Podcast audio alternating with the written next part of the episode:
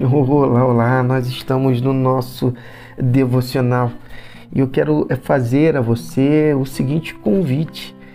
Imagine é, você, e aí eu peço que você nesse momento coloque a sua imaginação a estar produzindo a seguinte imagem: uma pessoa que é, em um dado momento é, conviveu com outra de forma intensa, que andou, que tocou, que conversou, é que pôde é, contemplar o seu comportamento, as suas ações e depois ela se afasta, haja vista que há uma necessidade de um afastamento de convivência naquele momento é, histórico em que elas é, viveram.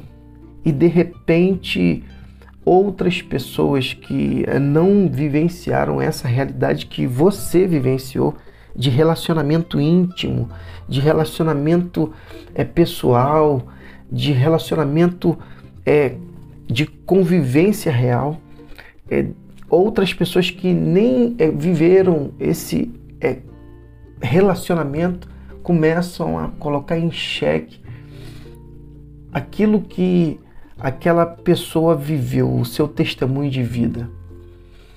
E de repente as notícias chegam a você, o que você faria? É mais ou menos isso que acontece é com é, as epístolas de João.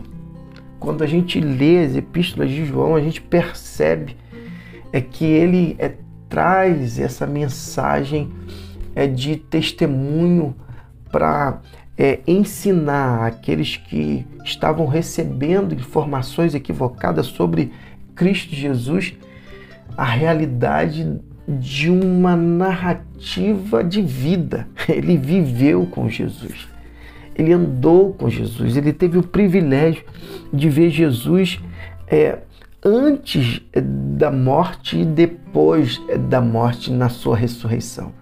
Ele é, comeu com Jesus, ele participou da comunhão com Jesus. Isso é top demais. É nesse contexto que nós vamos estar vivenciando esse apóstolo, esse irmão na fé, que foi João, que teve o cuidado de nos ensinar através do testemunho dele de vida que Jesus é Deus, que Deus decidiu desde a eternidade expressar o seu amor de forma é, radical. E Deus se fez carne e habitou entre nós. Isso é top demais.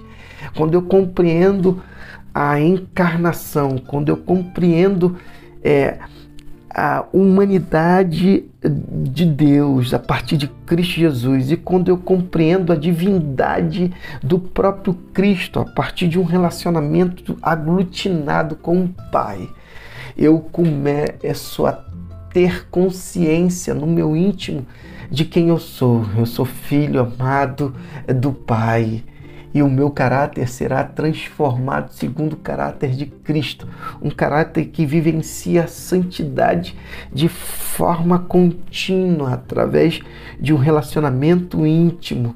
Porque quanto mais nós nos relacionamos com uma pessoa, mais nos parecemos com ela.